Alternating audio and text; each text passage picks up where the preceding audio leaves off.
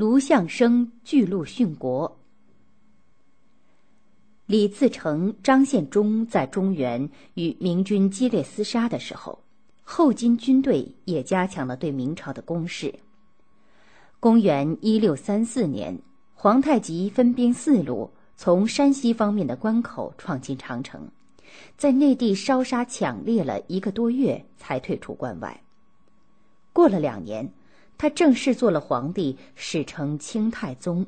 率领已经改了国号的清军越过居庸关，攻占昌平，直逼北京。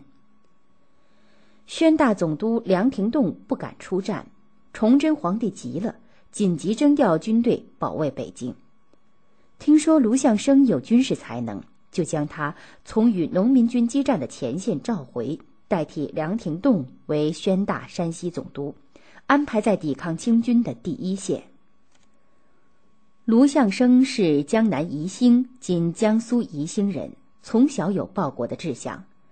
公元一六二二年中进士。他从不读死书，虽然长得文秀，但意志坚强，有臂力，能骑马射箭，又懂兵法，爱惜部下，会带兵。打仗时，他总是身先士卒，冲锋陷阵，所以很受部下的尊敬爱戴。卢象升一到宣府，就组织士兵屯田种粮，当年就收获了不少军粮。崇祯帝很高兴，号召各边镇统帅以他为榜样。公元一六三八年农历九月，清军在亲王多尔衮的率领下再次逼近北京，崇祯帝又急忙调宣府大同镇和其他各镇军队到北京护驾。他一连三次赐给卢象升尚方宝剑。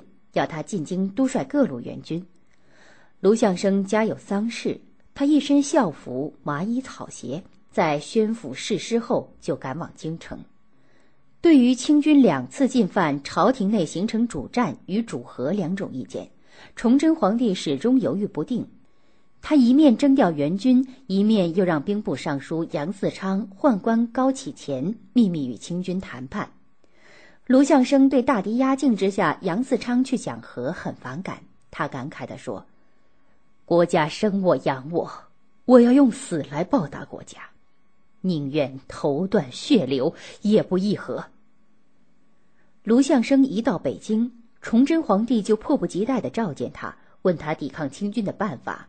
他直率地说：“臣主张坚决抗战。”崇祯帝一听，脸色就变了。过一会儿，他才说：“议和是杨嗣昌他们的意见，朝廷没有这个打算。”崇祯帝接连几次拨出黄金马匹送给卢象升慰劳军队，卢象升受到很大鼓舞，认为皇帝主战态度是坚决的。他找到杨嗣昌责备说：“您读过圣人的经书《春秋》，那上面不是认为订立城下之盟？”在敌人武力逼迫下签订的不平等协定是可耻的事吗？您天天谋划讲和，不怕国人说你闲话吗？袁崇焕又是怎么死的？杨嗣昌面红耳赤，恼羞成怒地说：“您想用手中的尚方剑斩我吧？”可是崇祯帝仍然重用杨嗣昌，因此卢象升所做的军事上的准备。大多遭到杨嗣昌明里暗里的阻挠，他利用兵部尚书的职权，只让卢象升指挥宣府镇的军队，其他援军都让宦官监军高启前带。卢象升名义上监督天下援兵，实际管辖的兵力不足两万，能亲自指挥的又只有五千人，而且粮饷不足。南下的清兵来势凶猛，卢象升只好带着五千人前去抵挡。卢象升的队伍住在野外，饭也吃不上。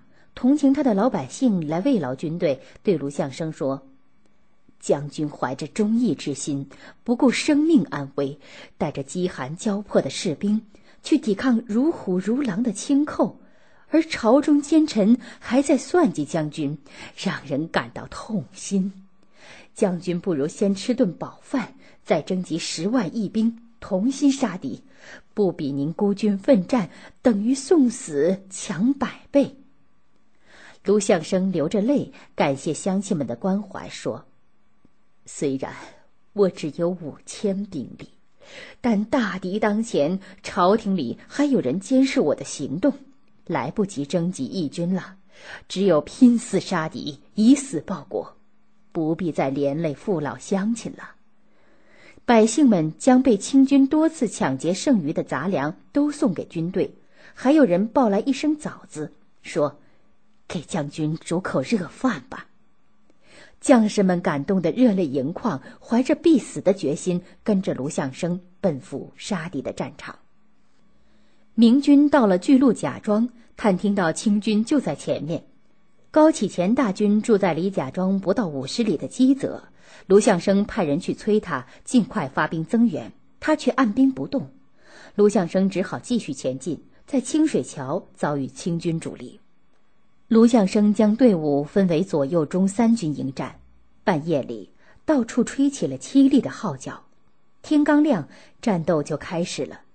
清军几万骑兵将卢象升围了三层，明军将士人人奋勇，个个争先，舍命拼杀，喊声震天。杀到下午，明军的弹药与弓箭都射光了，就用刀剑砍杀，前面倒下，后面冲上去。卢象升穿着校服麻衣，戴着白网巾，左砍右劈，连杀几十个清兵，身中四箭三刀，终于倒下牺牲。只有一部分明军突围而出，而高启乾则卷起旗帜，早早的溜掉了。清军遇到这样激烈的抵抗，怕深入后麻烦更多，更加担心宁远的民兵趁虚攻击他的老家，匆匆的抢掠了许多财物，又退回关外去了。父老乡亲听到卢象升壮烈殉国的消息，都失声痛哭。杨嗣昌却向崇祯帝隐瞒了卢象升殉国的真相，直到他死后，朝廷才给卢象升抚恤。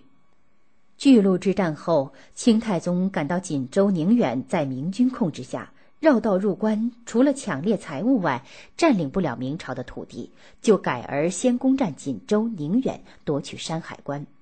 公元一六四一年，他围攻锦州，明朝老将洪承畴率领十三万大军出关营救。这一次又是明朝统帅部意见不一，战略失当，援军在松山遭清军包围，粮道被截断，全军覆没，锦州、松山都陷落。洪承畴被俘投降，做了清军进攻明朝的帮凶，而崇祯皇帝还以为他是大忠臣，举行祭奠仪式呢。从此，清军兵临山海关脚下，雄关古道之间，经常能够听到清军的马蹄声了。